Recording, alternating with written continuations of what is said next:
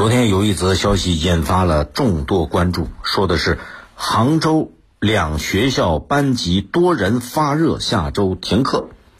那根据当地政府部门发布的这个最新的通报，现在其实不是两所学校，涉及到杭州一共有三所学校，这三所学校分别是西湖区某小学，一共出现了十例；拱墅区某中学出现了五例。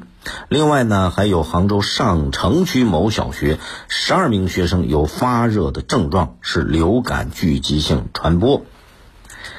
根据杭州市西湖区教育局二十号的一个最新通报，二月十九号，学校陆续接到某校二三班学生中一请这个礼拜一请假的申请，截止到傍晚六点，这个班一共有十个学生出现了发热症状。然后在家里边做了抗原检测，显示是阳性，初步考虑这就是新冠感染了。那学校根据乙类乙管的处置预案，也向疾控部门进行了报告，并且发布了这个班级停课四天的通知。现在呢，西湖区防控办也已经组织区教育局、区疾控中心联合开展调查处置，通过流调抗原检测阳性的学生。均无新冠病毒既往的感染史，这什么意思？就这些学生是第一次被新冠病毒感染的。新冠病毒并没有消失啊！根据中国疾控中心二月十八号发布的一个最新的全国新冠新型冠状病毒疫情情况。从去年十二月的疫情高峰以来，新冠病毒感染人数虽然已经大幅度降低，但是感染人数仍然存在。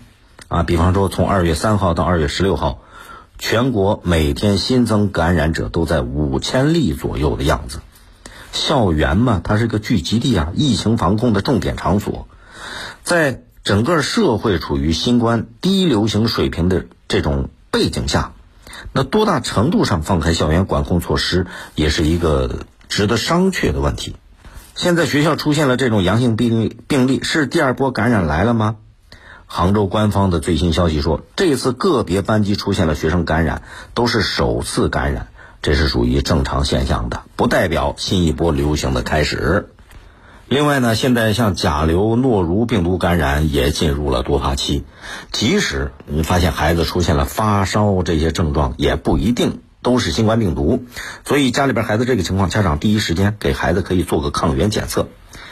呃，疫情刚放开的时候，大伙儿记得吧？老有人专家建议错峰感染，但是当时很多人想错错不开呀，因为感染的人数太多了，结果是到处买不到药吃，遭了罪还急得要死。实际上，现在感染都不担心药的问题了，想想也是好事。虽然新冠感染已经大幅度降低，病毒还在。前段时间我在短视频上有不少网友留言，啊，说自己也刚刚被感染，哎，现在被感染的跟这些学生一样，这也算是错峰感染的幸运儿啊。根据以前咱们掌握的疫情来看，现在病毒传播不可怕，可怕的是什么？是变异。只要不出现毒性大的变异毒株，就不用太担心。但是问题是，会不会出现毒性大的毒株？现在谁也说不准。专家一分析，就是可能性大，啊，可能性不大。你可能性不大是什么意思？这不敢打包票。所以，像戴口罩、勤洗手、勤消毒这些卫生安全习惯还是不能丢。你说感染了病毒，他难受啊，感冒发烧不也不舒服吗？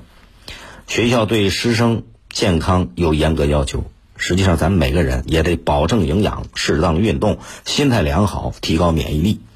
就算没有病毒，健康生活那也是一辈子的事儿啊！